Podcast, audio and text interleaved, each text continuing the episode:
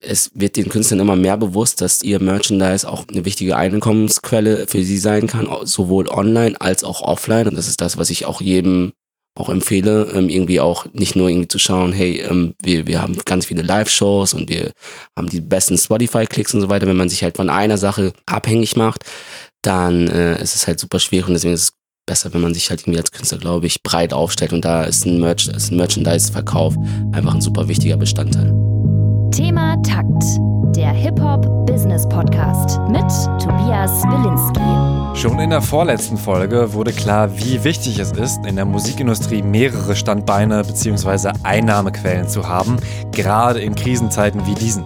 Mit meinem heutigen Gast Dax Nguyen geht es vor allem um zwei Standbeine für KünstlerInnen. Ihre Musik und vor allem ihren Merchverkauf.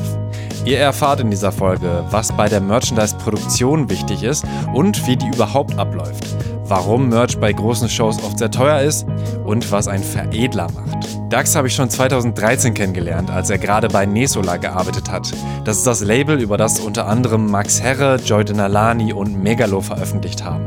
Vorher hat Dax zusammen mit dem Producer G Futuristic die Marke TSKR gegründet und darüber Mode veröffentlicht, die meistens schnell ausverkauft war. In den letzten zehn Jahren hat sich TSKR, aka The Sexy Kids Revolution, aber gewandelt. Von der Modemarke hin zum Merch-Vertrieb von A zum J, Lance Butters, Giant Rooks, Amelie und Nougat. Nougat begleitet Dax sogar seit 2015 als Manager. Um Nougats Musik rauszubringen, erwächst aus TSKR ein Label und Verlag. Anfang 2020 eröffnen sie dann auch noch ein Studio, das TSKR-Studio hier in Berlin. Das Ganze könnt ihr in der Beschreibung oder auf thematakt.de nachlesen. Dort findet ihr auch alle anderen Folgen, zum Beispiel mit Patrick Tiede, Balbina oder Promoterin Marina Busunashvili. Den Thematakt Podcast findet ihr überall, wo es Podcasts gibt. Abonniert und folgt. Geld verdiene ich mit Thematakt noch nicht, deswegen bin ich auf eure Unterstützung angewiesen. Schaut auf thematakt.de slash spenden vorbei, da könnt ihr euch auch Thematakt Merch kaufen oder spendet ein paar Taler über paypal.me slash thematakt. Mein Name ist Tobias Wilinski, zu Gast ist TSKR-Chef und Modezar Dax Nguyen. Viel Spaß beim Hören.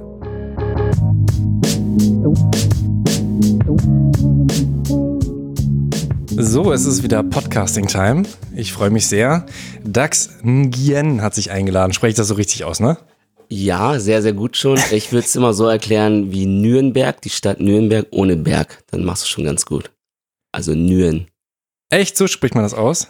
Auch nicht perfekt, aber ich glaube, so ist es äh, am akkuratesten. Shit, also weil es heißen ja sehr viele Menschen so. Ich habe gerade noch mal in meinem äh, Geo Geo Spezial äh, nachgeguckt und zwar 40 Prozent aller Vietnamesen heißen Nguyen. Nguyen. Ach fuck.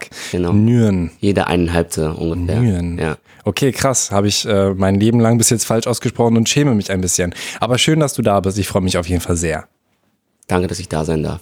Dann erzähl doch mal, was dich zu Thema Takt geführt hat. Ja, erst nochmal äh, danke für die Einladung. Ähm, ich hab's, äh, ich habe mir die deine Podcast-Folgen ähm, in der Corona-Zeit äh, vorwiegend angehört. Vor allem die äh, Folge mit Balbina fand ich sehr, sehr spannend.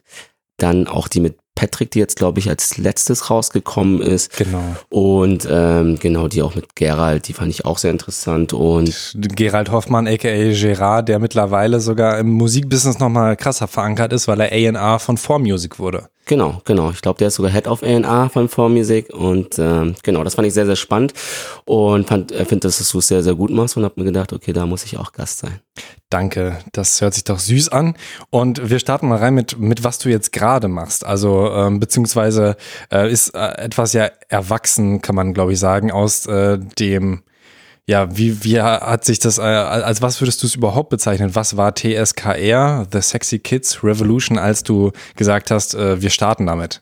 Also es war super spontan. Ich habe es damals mit dem Gerrit äh, Bessendorf gemacht, aka G Futuristic. Das ist ein Produzent, der vor allem in den Null, also Ende der Nullerjahre sehr, sehr viel für äh, französische Rapper produziert hat, zum Beispiel Roff, La Fouine, äh, aber auch genau und also ich glaube, da bist du noch ein bisschen bewanderter als ich, ähm, aber auch Popkünstler wie äh, Matt Pokora, also ein relativ großer mhm. Künstler, aber auch für ähm, Deutsch, äh, deutschsprachige Rapper wie Bushido, Flair, Savage und so weiter.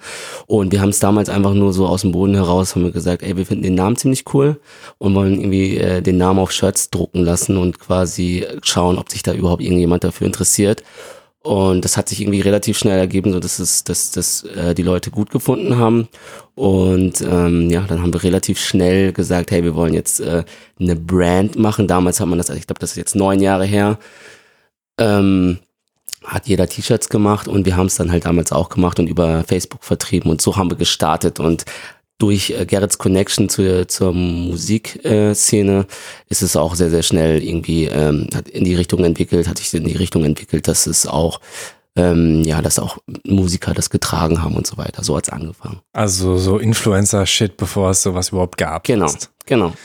Und ähm, ihr kommt aus dem gleichen Dorf, ne? Also es ist ein Dorf, glaube ich, oder kann man das sagen? Ja, es ist ein Dorf. Es heißt Sögel und es hat 7000 Einwohner, also. Schon, schon ein Dorf auf jeden Fall. Genau. Ähm, daher kennt ihr euch, daher kennt sich wahrscheinlich jeder, der da lebt. Genau, wir, wir haben uns sehr, sehr früh kennengelernt. Ich glaube, ich habe Gerrit mit elf oder zwölf kennengelernt. Damals war er 15, 16, hat gerade angefangen, irgendwie Beats zu produzieren und genau, und dann haben wir, ja, haben wir irgendwie zusammen dann, äh, diesen, sind wir dann zusammen diesen Weg gegangen glaube, so mit 19, 20 hatte er so seine ersten äh, Placings und ja, das war sehr, eine sehr, sehr spannende Zeit damals auf jeden Fall.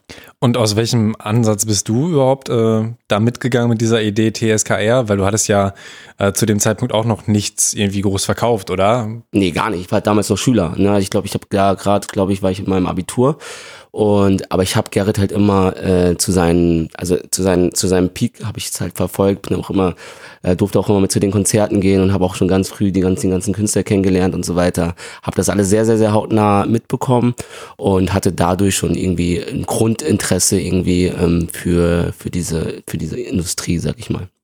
Ähm, aber die Modeindustrie ist ja nochmal eine andere. Absolut, ja, auf jeden Fall. Wir haben es aber, wie gesagt, da, damals waren wir noch ein bisschen, Mo sind wir jetzt auch noch, aber damals noch besonderer, äh, modeaffiner und ähm, genau, das haben wir einfach, einfach so losgestartet. Also ohne irgendwie mit einem großen Plan, nee, wir wollen jetzt irgendwie eine Modemarke irgendwie gründen, sondern wir haben halt wirklich ganz salopp gesagt, hey, hier sind 100 Shirts, lass uns TSK oder The Sexy Kids Revolution draufdrucken und schauen, wie viele das kaufen und dass das irgendwie direkt ausverkauft geht, hätten wir damals natürlich auch nicht gedacht.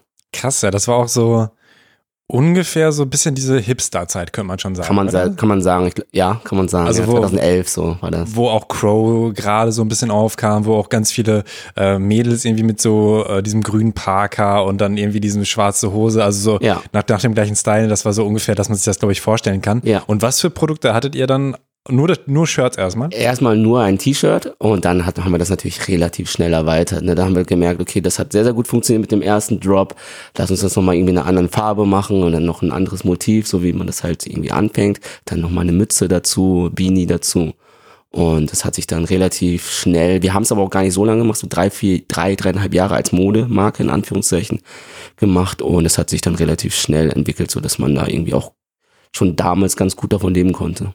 Aber da waren noch gar keine Designs dabei. Das war einfach nur TSKR stand drauf. Doch, auch mit Designs schon. Also wir haben die äh, ähm, Schriftart und so weiter natürlich das formatiert oder die Motive vom äh, modifiziert. Aber jetzt noch keine Bilder oder so, irgendwie sowas drauf. Auch. Auch, okay. Auch, ja. Also jetzt nicht ganz, ganz low, wie nee. es ja auch manchmal gibt. Also ja. ich sag mal so Supreme oder sowas, ja. kann ich mir auch nicht erklären. Ist ja, ja, immer mehr oder weniger das gleiche Ding drauf ähm, und dann zack, zack, zack und wir verkaufen. Ihr habt dann schon auch variiert und so. Ja, absolut, klar. Und ähm, erzähl doch mal, wie ähm, ist denn das, eine Modemarke aufzusetzen? Also wie, wie war es früher vielleicht? Mittlerweile hat sich das ja vielleicht auch ein bisschen verändert, aber äh, wie waren quasi die Schritte, die ihr dann gegangen seid, um das Ding groß zu machen? Mhm.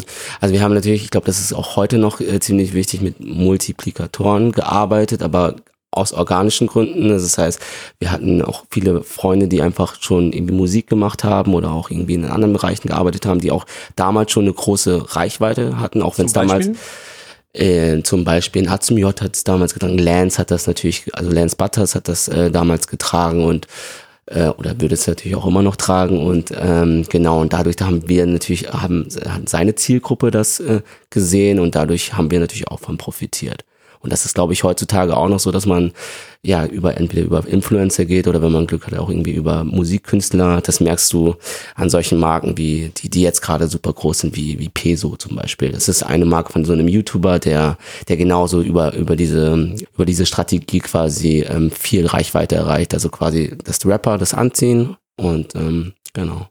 Und äh, jetzt nochmal die technischen, also bevor überhaupt irgendwer das tragen kann, was sind die Schritte, die ähm, ihr gehen musstet und die ich gehen muss, wenn ich jetzt sage, ich möchte Klamotten rausbringen? Mhm. Also klar musst du erstmal einen Kontakt haben zu, zu einem Großhändler oder zu einer Druckerei, also wenn du das wissen möchtest. Ja, klar, also Ja. sowas, also wirklich Ja. so wie ähm, der, der Beginners Guide. Ich möchte jetzt wirklich, sage ich, Mhm. hab, äh, so eine geile Idee und ich möchte davon jetzt, Ja. sagen wir mal, mehr als äh, die Beflockung da um die Ecke, weil sowas gibt's ja schon recht einfach. Ne? Ja, man kann mhm. wahrscheinlich alles unter unter 1000 kann man wahrscheinlich sehr entspannt Ja, irgendwie auch. alles. Ja, auf jeden Fall. Also klar musst du erstmal in einem Team haben, der sich um die Designs äh, kümmert. Also das wäre natürlich optimal, wenn, wenn man selber irgendwie eine Vision hat, okay, so und so soll das ungefähr aussehen. Das soll irgendwie einen roten Faden haben, die Kollektion. Äh, dann brauchst du halt jemanden, der, der das visuell umsetzen kann auch. Ähm, und dann ist der nächste Schritt eigentlich schon, ohne jetzt irgendwie groß mar über, über Marketing zu- nachzudenken, ähm, zu einem Großhändler zu gehen oder zu einem, äh, zu einem, zu einem Produzenten zu gehen und zu sagen, hey, so und so viele ähm, äh, Stücke brauchen wir, also so und so viele Shirts brauchen wir, so und so viele Pullover brauchen wir. Ähm, und dann kann man äh, denen die Designs geben und schon eigentlich ganz einfach gesagt loslegen. So haben wir es damals gemacht. Wir haben gesagt, wir sind losgegangen und haben ohne großen Plan das einfach, äh, einfach gemacht. Äh, gibt es Großhändler, die sehr bekannt sind, so wie Musiklabels, die bekannt sind, oder gibt es einfach Mhm. eher so, äh, der Großhändler ist in der Stadt, der Großhändler ist in der Stadt? Nee, die sind schon überregional. Also wir arbeiten mit zwei Großhändlern zusammen. Da beziehen wir unsere Rohlinge her. Also die Rohlinge sind quasi die, also das machen wir jetzt für, für das Merch. Ne? Äh, Rohlinge sind quasi die äh, Blanko-Shirts oder Blanko-Pullover, wo noch nichts draufgedruckt ist oder wo noch nichts veredelt wurde. Da bestellst du in großen Mengen, lagerst die entweder zwischen oder selber bei dir, wenn du den Platz hast. Und genau, der, dann gehen die zur weiteren Verarbeitung in, zu dem Produzenten dann, zu dem Veredler. Okay, aber das klingt auf jeden Fall schön. Ich würde, glaube ich, auch gerne Veredler genannt Genau. werden. Und ähm, der Veredler heißt, der, der ist dann der andere Großvertrieb, Großhändler. Nee, das ist kein Großhändler, der bezieht das quasi vom Großhändler oder du halt selber und lässt es zu dem Produzenten dann schicken und der lagert, lagert das dazwischen und äh, wenn du zum Beispiel einen Auftrag hast und wenn ein Künstler sagt, hey, wir haben jetzt ein neues Motiv, dann kannst, äh, kann man dann halt relativ schnell reagieren. Okay, und ähm, aber nochmal zum Verständnis, Mhm. der Großhändler macht noch nicht alles, sondern da kommt erstmal das äh, unbedruckte, unbestickte Produkt erstmal her und äh, die leiten das dann weiter an ähm, Produzent A zum Beispiel. Okay. Genau, genau. Also die stellen quasi nur, äh, beziehungsweise die äh, bieten quasi nur die Rohlinge an. Ja, also die veredeln überhaupt gar nicht. Die beziehen quasi äh, die Ware direkt vom Hersteller, was nochmal was anderes ist. Äh, die beziehen das in großen Mengen nach Deutschland zum Beispiel, weil äh, die meisten Hersteller oder Rohling-Hersteller sind nicht in Deutschland, sondern äh, die ganzen, viele Sachen kommen halt aus dem Ausland. Die müssen erstmal in Deutschland quasi zu einem Großhändler geschippt werden und dann ähm, kann man das, ähm, kann man sich das von den Großhändlern beziehen. Und in diesen Rohlingen ist dann auch im, ähm, im Schildchen noch gar nichts drin. Ne? Also das ist dann nicht Fruit of the Loom steht da schon drin, sondern da ist dann noch Platz, dass da auch TSKR erstmal reingebracht äh, wird. Das wird dann der Veredler machen. Ne? Also so roh sind die Shirts dann noch. Nee, äh, gute Frage, aber ich finde, also es gibt mehrere Rohlinge natürlich und es gibt viele Blanko-Rohlinge mittlerweile, weil genau aus diesem, äh, aus dieser Situation heraus wollen die Künstler natürlich äh, oder auch eine Brand natürlich äh, so unabhängig wie möglich sein und ihre eigenen, ihr eigenes Label sozusagen ähm, mit einbringen. Sowas gibt's auch, aber es gibt verschiedene Hersteller einfach und manche Hersteller äh, haben halt äh, Blanko-Rohlinge, wo halt überhaupt keine Labels drin sind. Aber es gibt natürlich auch so Hersteller wie, wie Fruit of the Loom, wo natürlich die Labels drin bleiben oder drin bleiben und die kann man aber auch entfernen lassen, aber das macht nicht der Großhändler. Ach so, die werden dann äh, werden schon dann noch auch entfernt. Kann sogar. man Okay. entfernen lassen. Ne? Also sind natürlich Zusatzkosten, aber ähm, das kann man auch so beziehen. Und wie habt ihr es damals gemacht? Mhm. Damit bei, bei unserem ersten Job haben wir uns noch gar keine Gedanken darüber gemacht, haben dann äh, einfach Rohling genommen mit äh, den Labels, also Fremdlabels quasi drin. Also da stand der Hersteller dann einfach mit drin. Aber nach relativ kurzer Zeit fanden wir, also das ist halt was für eine Brand vor allem ein sehr, sehr wichtiges Detail ist, weil das es einfach nochmal ein bisschen wertiger macht, haben wir, ähm, haben wir unsere eigenen Labels produzieren lassen und dann Blanko-Rohlinge genommen und sie dann, diese Labels dann einnähen lassen. Okay. Genau. Und ihr seid erstmal mit äh, 100 gestartet, hast du gesagt, die haben dann ausverkauft. Ich glaube 100 oder 150, ja. Und wie, wie viel habt ihr dann gemacht? Also wir sind wir- peu à peu immer weiter nach oben gegangen. Ich glaube, das höchste von pro Motiv haben wir mal, ich glaube 400 Teile pro Motiv, also nicht pro Größe, sondern ein Motiv waren 400. Und ich glaube, in der Kollektion waren fünf, sechs Teile drin oder so. Also schon sehr, sehr, also für so eine kleine Marke, wie sie es damals war, ist schon sehr, sehr viel. Okay. Hm. Kann man ungefähr schätzen, wie viel macht Nike, um irgendwie so Boah, einen das- Vergleich zu haben? Nee, das kann ich überhaupt nicht, aber okay. viel, viel mehr. Ja, ja. Wahrscheinlich in dieser Zeit, in der wir reden, noch viel, viel mehr. Ja, ja, wahrscheinlich Ja. also zigtausende, je nach, je nach Motiv. Absolut. Es gibt ja auch Limited Editions und so. Genau. Und das ist ja, glaube ich, auch ein Punkt, der, glaube ich, schon wichtig ist, um Sachen zu verkaufen, gerade in der heutigen Zeit, das limitiert ist, oder? Ja, finde ich schon äh, auf jeden Fall. Ich finde, also mittlerweile, also damals war es eher noch so, dass man das quasi künstlich irgendwie so die künstlich limitiert. Aber heute finde ich das äh, aus an, einem anderen Grund cooler, weil äh, man dadurch einfach keinen Deadstock hat. Das heißt, äh, man kann, es gibt natürlich Deadstock?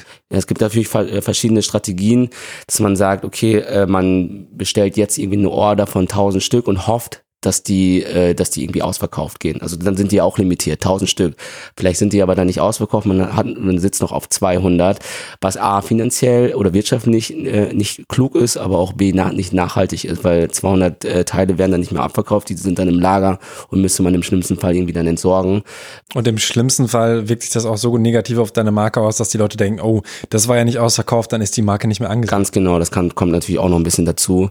Und von daher finde ich das immer äh, cooler, wenn man äh, heutzutage das limitiert, aber so, so zeitlich limitiert im Sinne von, das machen wir zum Beispiel mit mit Nougat morgen oder heute, äh, dass wir sagen, hey Leute, ihr könnt irgendwie das jetzt äh, von heute bis Sonntag bestellen, vorbestellen und wir bestellen oder wir produzieren genau die Anzahl, die ihr, äh, die ihr bestellt habt äh, und stellen das äh, dann ähm, zur Verfügung. Äh, das heißt, wir haben dann überhaupt keine kein Deadstock. Also Deadstock bedeutet einfach Ware, die äh, die die nicht verkauft wird oder abverkauft wird. Nochmal zur Erklärung, Nuat ist nicht die Nussspeise, sondern eu euer Künstler, dass die Leute auch Bescheid wissen. Da kommen wir später nochmal drauf zu sprechen.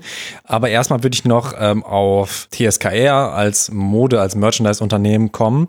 Was waren die Schwierigkeiten beim, beim Starten überhaupt? Wo waren, sag ich mal, die größten Hürden? Die Struktur. Wir hatten damals gar keine Infrastruktur im Sinne von, wir hatten keinen Online-Shop so wirklich. Wir haben das alles über E-Mails oder damals so, nee, nicht DMs, sondern MySpace äh, Privatnachrichten irgendwie abge... MySpace. Das war noch damals MySpace 2009 oder so, also gerade Ende MySpace-Zeit. Achso, ich dachte, ihr werdet erst 2011 gestartet. Nee, also da, 2009, 2010 haben wir schon die ersten TSKR-Shirts rausgebracht. Da hatten wir noch kein Label oder so oder nichts angemeldet, aber da haben wir so die ersten. Okay. Genau. Und äh, deswegen, wir hatten einfach keine Infrastruktur und deswegen war das alles super chaotisch. Äh, mussten die, die irgendwie die Bestellung noch irgendwie manuell zuordnen. Das war sehr, sehr, sehr chaotisch und ich glaube, da, ähm, da sind wir sehr, sehr froh, dass man das jetzt alles ein bisschen geordneter hat. Und ihr habt das zu zweit gemacht? Ja, also ja, ich habe den operativen Teil gemacht und ähm, Gerrit hat das, ähm, oder ja, G hat das dann damals gut an den Mann gebracht, sag ich mal. Okay. Ähm, immer mit nach Frankreich eine, eine Kiste an Shirts. Haben, haben es Franzosen getragen? Das weiß ich, glaube ich, gar nicht mehr. Aber ich glaube, ich, ich, ich, das weiß ich gar nicht mehr, aber ich glaube schon, dass, äh, dass er da auch hin und wieder Sachen geschickt hat. Okay. Mm, Dann kam es ja äh, 2012 schon zu Zusammenarbeit zum Beispiel mit Lance Butters.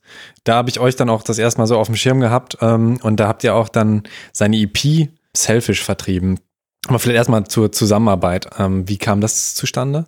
Ähm, das kam tatsächlich über seinen Produzenten oder seinen alten Produzenten Bennett On zustande, weil Bennett äh, oder Benjamin ähm, aus meiner äh, Stadt kommt quasi oder aus meiner Gegend kommt. Ich sage, es äh, biete ich ja ein bisschen in, in klein, ne? Genau, er, Sügel. genau. Nee, er, er kommt nicht aus Sögel, er kommt aus Meppen, aber das ist halt 20 Kilometer davon entfernt. Und äh, der hat damals, der hat damals auch von, T- also über TSKR gehört, natürlich auch, weil er vielleicht äh, Gerrit kannte. Und der wusste, dass wir irgendwie schon Merch vertreiben und quasi eine, äh, so eine kleine Shop-Infrastruktur hatten. Und da hat er einfach nach Hilfe gefragt, äh, wie man das machen könnte. Und so ist die Zusammenarbeit äh, entstanden. Haben, die hat er uns zusammengebracht. Äh, was habt ihr dann mit ihm gemacht? Also vielleicht kannst du noch mal kurz das Motiv ähm, oder die äh, Linie, die ihr da mit Lance gemacht habt, beschreiben. Also wir haben A, erstmal das, ich glaube sogar das Design für die Selfish EP gemacht, das hat ein Kumpel von mir gemacht. Und dann haben wir einfach das Cover oder das Artwork auf das Shirt auch mitgeprintet und halt sein Logo, ich glaube auch entwickelt damals, sein damaliges Logo. Und äh, genau diese beiden Produkte haben wir erstmal ähm, vertrieben und plus die Selfish EP. 2012 war das, ja. Ähm, was heißt wir? Da wart ihr dann mehr als zwei Leute? Nö, wir zu dritt dann. Also, also Lance, Okay. Ben und ich haben da, also das war dann unser Projekt. Klar haben die dann nicht mitgeschippt, also nicht mitversendet, aber ähm, da waren die natürlich sehr, sehr stark involviert. Aber mit designt haben sie dann? Freigegeben haben die das dann. Achso, okay, also Ja. kam das Design dann von dir vor allem. Nicht von mir, sondern von einem Grafiker von mir. Ah, okay. Genau. Ähm, und ähm, Vertrieb von der EP, Mhm. wie sah das dann aus? Also das ist dann schon wieder, dann seid ihr auf einmal ins Musikbusiness vom, vom Genau. Modeding. Genau, das war das erste Mal sozusagen, wo wir irgendwie eine CD vertrieben haben, äh, vertrieben haben. Und da haben wir, da, ich, wie gesagt, wir wussten, ich hatte gar keine Ahnung, wie viel Lens überhaupt verkaufen konnte, CD, also äh, Einheiten, weil der da auch, glaube ich, vorher erst eine EP rausgebracht hat mit der Frank Castle Cooking Gang. Glaube ich, dass sie so heißt. Genau, da habe hab ich die Shop-Infrastruktur aufgebaut. Damals war ich noch in London äh, irgendwie am Studieren und ähm, habe das von meinem Studentenzimmer irgendwie aus programmiert. Und also Programmieren hört sich jetzt komplizierter an, als es ist, aber es, ne, ich habe den Shop aufgesetzt oder konfiguriert und ähm, genau, und dann haben wir das äh, alles eingepflegt und dann kam der Release-Tag und dann hat uns das äh, ziemlich krass positiv überrascht, dass das irgendwie so gut funktioniert hat. Aber waren dann hohe Versandkosten von London aus? Nee, nee, wir haben nicht, wir haben nicht von London aus geschickt. Ja, nee, habe ich jetzt auch nicht gedacht. Aber ähm, ja. okay, wie viele CDs waren das dann damals? Weißt du es noch? Ich weiß es, aber ich, ähm, ich weiß nicht, ob Lance das jemals gesagt hat, deswegen sage ich sag's dir gerne mal off, äh, record, off the record. Okay. Aber es waren viele, es waren sehr, sehr, sehr viele. Okay. Du hast mir in der Mail geschrieben, dass ihr anschließend auch ein Merch Fulfillment hattet. Was, was heißt denn das? Das klingt so hochtrabend. Merch Fulfillment bedeutet einfach, umfasst einfach die, die ganzen Dienstleistungen, die so ein Merch-Vertrieb äh, äh, anbietet. Also ne, das ist ja nicht nur der Versand, sondern es ist auch die Produktionskoordination zum Beispiel. Also wir produzieren natürlich nicht selber, also wir haben jetzt keinen Siebdrucker und machen das selber, aber wir koordinieren das für den Künstler und äh, dann nehmen wir die Ware natürlich auch an. Die Ware muss gelagert werden äh, dementsprechend und dann kommt der kommt das Shipping, aber dazwischen und danach ist es auch ganz oft so, dass du halt Kundenservice einfach machen musst, dass die Leute irgendwie nachfragen, hey, wie, wie fällt das Shirt aus als Beispiel, ne? Wie fällt das Shirt aus oder mir ist das zu klein, zu groß, kann, wie kann ich das zurückschicken? Das äh, machen wir natürlich auch und äh, retournieren das am Ende auch und das gehört alles zum Fulfillment dazu. Okay, wie macht ihr das mit dem Lagern? Weil das ist ja ein Ding, was wahrscheinlich äh, häufig vergessen wird, aber gerade wenn man äh, mehrere KundInnen hat, dann äh, wird es auf einmal extrem viel Zeug, was irgendwo unterkommen muss Ja. und unter Umständen äh, dich auch killen kann, weil es zu teuer ist, das zu lagern. Genau. Wir haben jetzt ein neues Büro bezogen, wo wir ein größeres Lager einfach haben. Und wir haben ja auch vier oder aktuell fünf Künstler, ähm, wo man es auf jeden Fall, das sind jetzt nicht eine Riesenzahlen, wo man das auf jeden Fall noch stemmen kann. Aber es gibt äh, auch natürlich die Möglichkeit, einfach zwischenzulagern bei einem größeren Produzenten, wo man sagt, hey, alles klar, diese Sachen brauchen wir jetzt noch nicht, die brauchen wir erst in zwei, drei Monaten. Schickt uns die bitte erst in zwei, drei Monaten zu. Klar muss man dann dafür ein bisschen was bezahlen, aber das lohnt sich dann schon.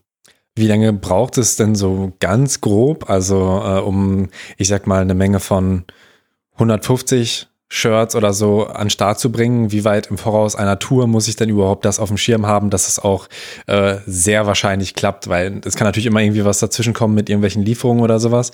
Äh, oder dass, dass die Quali vielleicht kacke ist und du sagst, nee, so wollen wir die aber nicht verkaufen. Ähm, was muss man da grob ein, einrechnen, einplanen? Also die Produktionszeit an sich, die dauert nicht lange. Das sind zehn, also ich sage immer pauschal zehn Werktage. Meistens geht's schneller, aber pauschal zehn Werktage. Aber die Grundvoraussetzung dafür ist, ist natürlich, dass das Motiv schon steht, dass äh, der Künstler oder der Kunde das freigegeben hat.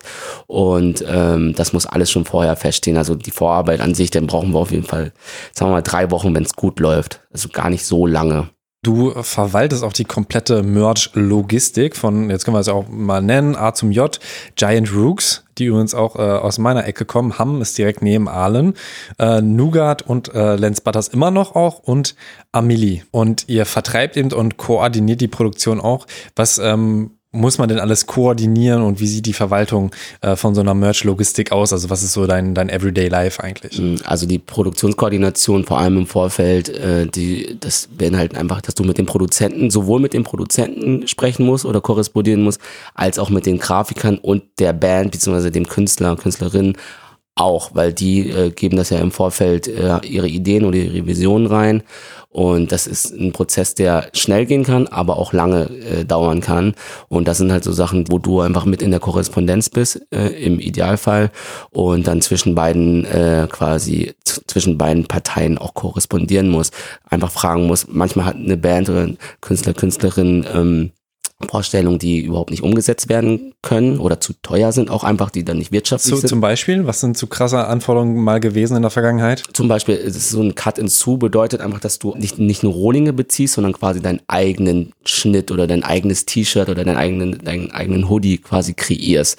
Und ähm, klar, das machen Brands sehr, sehr häufig, das ist auch gut so, aber die preisen das ja auch anders. Ne? Also so ein Pullover von einer, von einer hochwertigen Brand oder Marke ist weitaus hochpreisiger als ein normales Merch-Produkt und da kann ich dann nur äh, ähm, Empfehlungen geben, dass es dann vielleicht zu teuer ist oder dass man halt zumindest das Pricing an sich dann selber höher setzen sollte, damit ja, damit ähm, das überhaupt noch wirtschaftlich ist. Ja, wobei Pricing ja unter Umständen, gut, kommt immer auf die Person an, aber ich sag mal, Flair oder sowas, äh, das sind ja auch extrem teure Shirts, die nicht mal besonders geschnitten waren. Oder es ist halt einfach, ähm, ich, ich setze es hoch an, um meine eigene Marke vielleicht auch zu pushen. Oder wie siehst du das? Ja, das kann man auch machen, ne, dass man durch allein durch das Pricing seine Wertigkeit quasi so ein bisschen unterstreicht, egal wie die Qualität ist. Also das sage ich jetzt nicht zu Flair, weil ich kenne die Sachen nicht. Hm. Aber ähm, das kann man schon äh, machen, aber wir, ich glaube, mit den Künstlern, mit denen ich arbeite, die versuchen das schon äh, das Pricing so zu setzen, dass es klar die Qualität unterstreicht, aber auch B, ähm, dass es, ähm, dass jeder sich das leisten kann. Weil am Ende des Tages möchtest du, dass der Supporter oder der Fan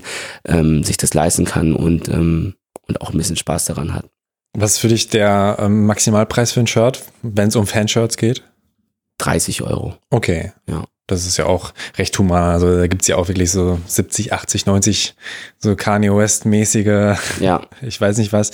Ähm, aber könntest du dir sowas auch vorstellen als Super Limited Edition oder sowas? Absolut, das kann ich mir schon vorstellen. Gerade wenn man, äh, wenn man halt wirklich so eigene Schnitte äh, produziert und die Produktionskosten einfach dadurch einfach höher sind, ähm, dass man das aber vorab natürlich kommuniziert und wenn das vorab kommuniziert ist, dann äh, hat der, hat der Fan oder der Supporter ja die Wahl, ob er es kaufen möchte oder nicht oder ob das zu teuer ist für, für ihn oder nicht.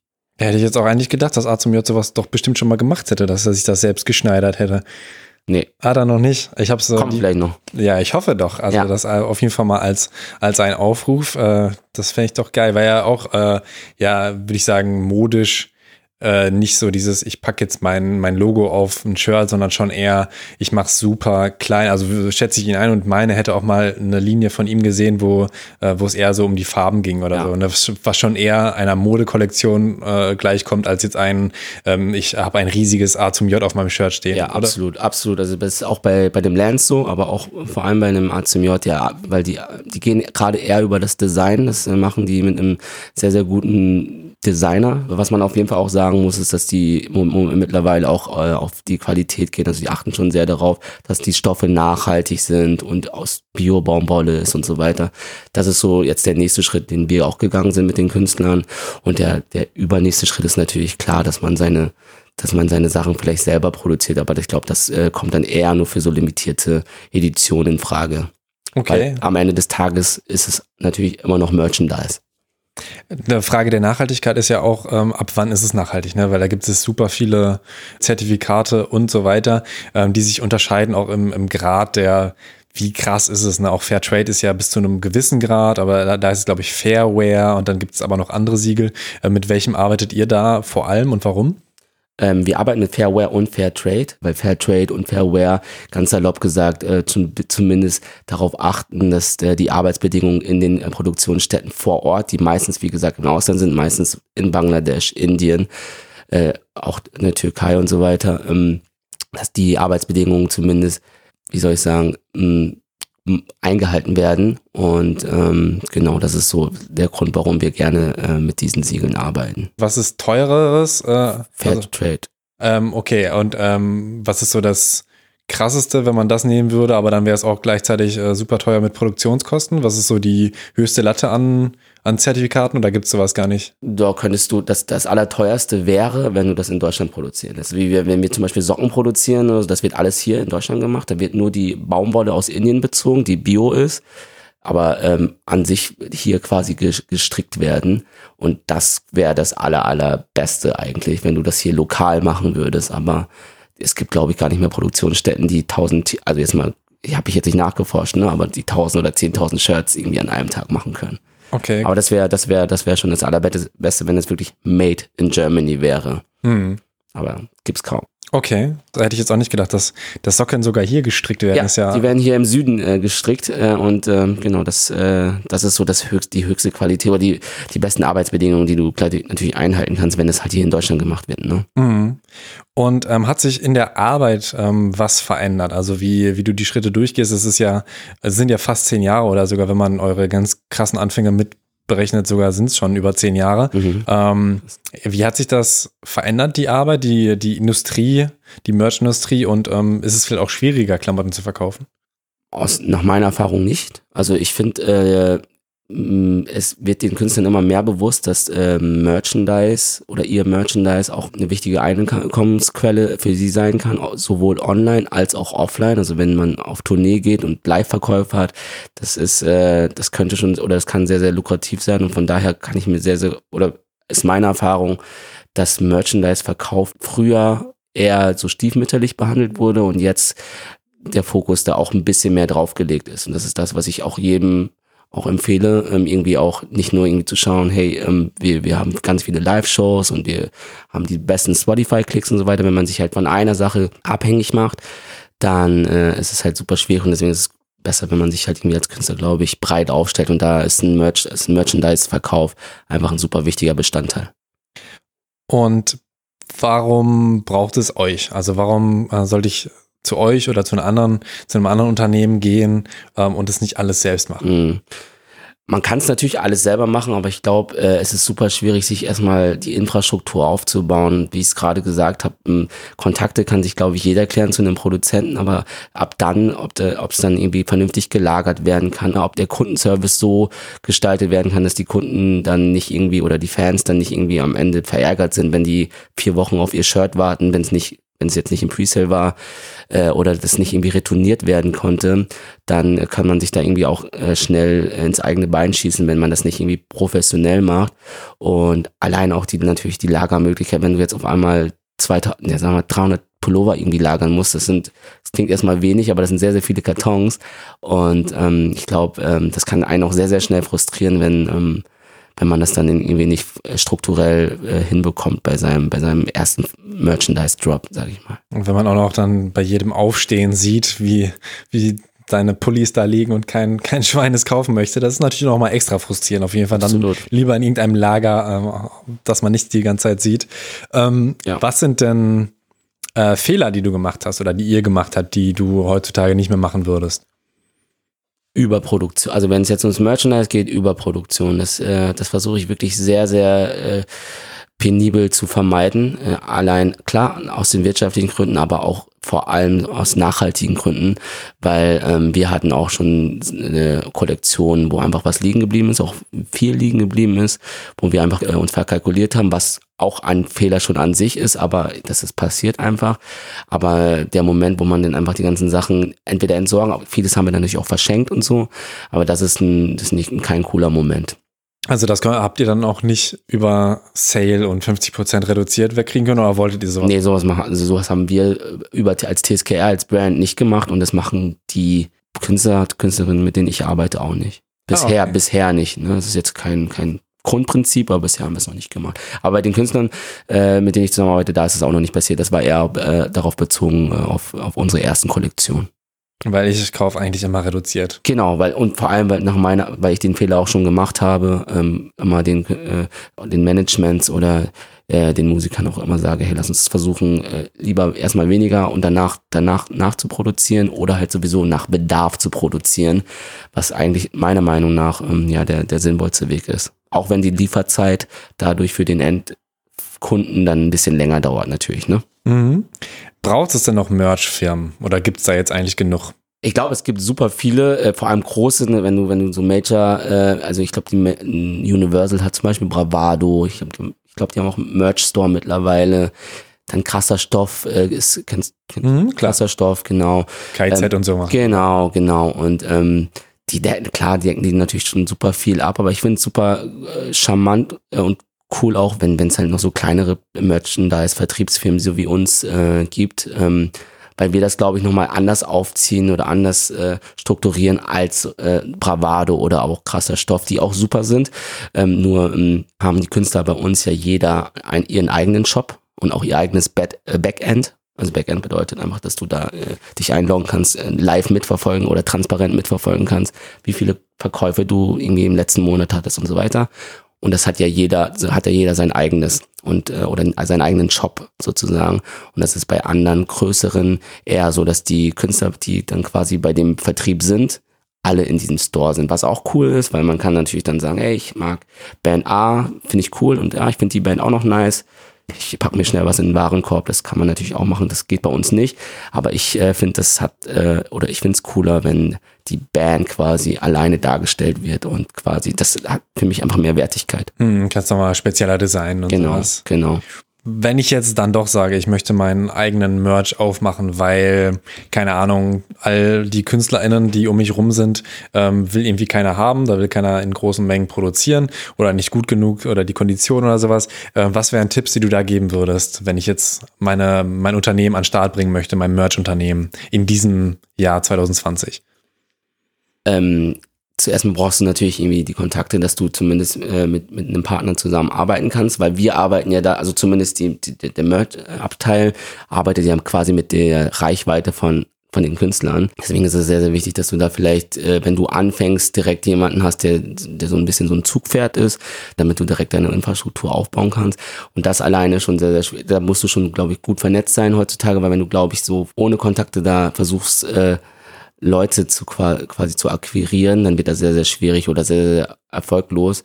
Und das, das würde ich raten, irgendwie jetzt die nächsten oder die Zeit, die Zeit zu nutzen, zu Netzwerken, wie man sagt, um einfach zu checken, okay, es gibt ja super viele junge Künstler, die gerade wahrscheinlich noch gar kein, gar kein Merch, äh, Merchandise verkaufen, dass man frühzeitig irgendwie eine Beziehung aufbaut, also auch organisch und, äh, und dann auf die zugeht und sagt, hey, ähm, ich kann euch die Infrastruktur bauen und ähm, das, das professionell vertreiben. Also sprich, wenn ich jetzt irgendwie fünf Leute habe, die alle unter 3000 äh, oder vielleicht sogar unter 1500 FollowerInnen haben, dann wird es schwierig, das, ähm, sag ich mal, auch gewinnbringend zu betreiben. Gewinnbringend kann es schon sein, aber das, also es kommt natürlich auch auf deine Lebenssituation an, aber du, wirst davon nicht leben können, wahrscheinlich. Ne? Mhm. Ne? Das kann, du kannst natürlich auch mit den Künstler, äh, Künstlern wachsen, aber das, da braucht man halt Geduld. Ne? Mit den Giant Rooks, das habe ich gemacht vor fünf Jahren. Da, äh, da kannte die auch noch nicht, konnten die auch noch nicht so viele. Und ähm, das war auch eher so eine Zeit und eine Zeitinvestition erstmal bis und hat gedauert, bis es irgendwie erfolgreich wurde. Wieso also Merch, Merch erfolgreich wurde, ne? Also die musikalisch, das ist ja nicht mein Bereich. Ja, vielleicht auch nochmal zur Erklärung, die sind jetzt ja nur wirklich nicht Hip-Hop. Wie äh, kam denn äh, das zustande, dass du mit denen zusammengearbeitet hast? Ja, ich war auf äh, deren ersten, ich glaube, das war ihr erstes Berlin-Konzert. Da waren die, glaube ich, noch Support von irgendeinem Solokünstler, den weiß ich leider nicht mehr, wie der heißt. Und da wurde ich eingeladen und da waren, glaube ich, echt, da haben wir noch ein Foto von, ich glaube, echt zehn, zwölf Leute oder so. Und ich fand die Band aber super, super spannend und ähm, genau, und dann haben wir irgendwie damals in damaligen Manager, glaube ich, mit denen, mit denen die gearbeitet haben, die hat gesagt, wir brauchen jemanden fürs Merch und da habe ich mich einen angeboten und weil ich die super, super spannend finde. Es war gar nicht so gedacht, hey, ich, wir müssen jetzt irgendwie mit denen zusammenarbeiten, weil, weil die super groß sind, weil das waren die ja de facto nicht und da haben wir einfach Glück gehabt, dass wir mit denen wachsen durften, weil die mittlerweile ich glaube, Columbia Halle spielen und da passen 4000 Leute rein. Ich glaube sogar zweimal Columbia Halle spielen. Und das ist natürlich ja noch ein bisschen Glück, dass man da irgendwie den Kontakt äh, frühzeitig aufgebaut hat. Krass, das ist ja auf, auf jeden Fall die romantischste Geschichte, die man sich vorstellen kann, dass du beim Konzert die entdeckt hast. Nicht unbedingt so, hey, ich habe gesehen, ihr habt viele Follower und deswegen möchte ich mit euch Kohle machen. Genau, ich glaube, damals hatten wir mehr Follower als die. Und jetzt haben sie halt ein bisschen mehr. Okay. Und die verkaufen aber auch über die Ländergrenzen hinaus. Denn die sind doch sogar in Amerika erfolgreich, oder? Ja, also es, man kennt sie, also wir hätten, äh, die Tour ist ja jetzt verschoben worden, aber die Jungs hätten auf jeden Fall in Amerika auch gespielt. Äh, und die spielen halt äh, in ganz Europa. Ne? Und ähm, das sehe ich auch in den Online-Verkäufen, dass äh, klar, der, vor allem äh, GSA, also Deutschland, Österreich und Schweiz verkauft wird, aber ganz viel UK auch, ganz viel äh, was heißt ganz viele, aber einige haben aus äh, Bestellungen aus Amerika, Belgien, Frankreich. Sehr, sehr, sehr bunt gemischt. Das ist bei den anderen Künstlern, die jetzt nicht international vertreten sind, natürlich nicht so. Und da sind Versandkosten was, was euch wahrscheinlich immer noch krass stört, ne? weil die sind äh, absurd hoch. Also ich habe alleine aus Frankreich, was ja noch nicht so weit weg ist, was bestellt und das hat, glaube ich, 14 Euro Versandkosten gekostet. Ja, ist bei uns auch ähnlich. Ist auch bei uns ähnlich. Aber das trägt der Kunde ja. Ne? Und ist klar, es stört uns als Vertrieb auch sehr, weil am liebsten würden wir es so günstig wie möglich äh, halten. Aber das sind die Preise, die, die wir von, von dem Versanddienstleister bekommen mhm. und die geben wir eins zu eins weiter. Aber das soll doch eigentlich mal geändert werden, oder? Dass es innerhalb EU zumindest günstiger werden soll, das höre ich immer wieder. Und das wäre für sowas, für Merch, äh, Absolut. Weltweithandel eigentlich schon mal ähm, hilfreich. Absolut, ja. Wie ist es mit Zoll? Weil da ist ja auch immer so, dass wenn ähm, Ami-Bands hier zum Beispiel spielen, dass äh, die Shirts absurd teuer sind, auch weil die, glaube ich, für alles, was die mitbringen, schon Zoll bezahlen müssen. Ne? Genau, genau. Bekommen die das dann wieder, wenn die es mitnehmen? Ja, also die bekommen Zoll, äh, den Zoll wieder, wenn für, für die Teile, die sie nicht verkauft haben. Mhm. Sie müssen aber erstmal, wenn sie jetzt irgendwie 1000 Shirts mit, mit dabei haben, erstmal 1000 Shirts verzollen. Und das, wenn sie dann 800 verkauft haben, dann müssen sie, wenn sie nur noch 200 mit nach Hause nehmen, nur noch die 200 quasi verzollen, also kriegen den Zoll erstattet. Und das wäre jetzt aber für die Giant Rooks genauso vermutlich, oder? In Amerika und in der Schweiz zum Beispiel auch und ab nächstes Jahr in UK ja, ja. auch. Ja, das ist, ist genauso, ja. Krass. Sehr komple ja, komplexer dann, als äh, wenn man das in der EU macht. Ja, und halt immer, immer auch blöd für die Leute, die es kaufen wollen. Ne? Also Absolut, ist es dann einfach teurer. Äh, super, weil, weil man es einfach eins zu eins ne? weitergibt. Ne? Also auch so ein Jay-Z und Beyoncé, also ich weiß nicht, das wäre wahrscheinlich trotzdem teuer. Da habe ich mich dann dazu durchgerungen, weil ich es auch cool fand, äh, für 40 Euro und es war auch doppelt bedruckt, also vorne und hinten. Mhm. Ich fand es dann cool und dachte mir, also das kriegst du sogar im Internet, glaube ich, nicht mal. Das finde ich auch krass, dass es einfach tatsächlich viel Merch nicht gibt. Oder ähm, ich bin mir nicht sicher, ob das halt so ein ähm, Copyright verletzendes Spreadshirt-Ding ist. Ne? Also ja. bei, bei Spreadshirt, das ist ja auch so, ich kann einfach mein Design hochladen ja. und theoretisch verkaufen, was ich möchte. Aber eigentlich darf ich da kein Jay-Z-Foto draufpacken und so. Das machen Leute aber trotzdem. Aber die Qualität ist halt nicht so wie, wie so ein offizielles Shirt, deswegen kaufe ich es auch nicht. Und äh, ich will ja auch keinen unterstützen, der einfach sagt, so, ich, ich klaue jetzt mal das Copyright und verdiene daran. Ne? Ja, nee, Habt ihr damit Probleme? Hast du das schon mal entdeckt, dass jemand das für auch deutschsprachige KünstlerInnen macht?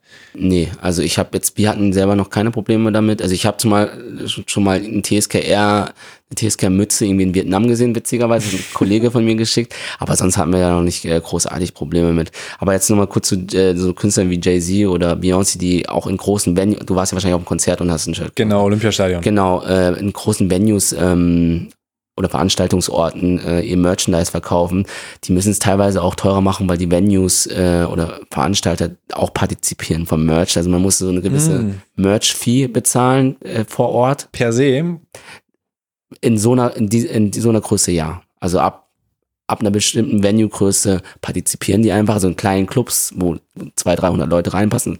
Da meistens nicht, aber so ab, ab Arenen äh, partizipieren die Veranstalter schon. Und wie viel Prozent kann man damit so? Pa man, pauschal kann man es nicht sagen, aber es sind zwischen 15 und 20 Prozent. Das ist schon sehr, sehr viel. Also vor allem verkauft, also ich weiß nicht, Olympiastadion passen ja ein paar tausend Leute rein. Ja. Äh, da wird ja auch ein bisschen Merch umgesetzt und das ist natürlich dann ja, auf die Menge rechnet schon sehr, sehr viel.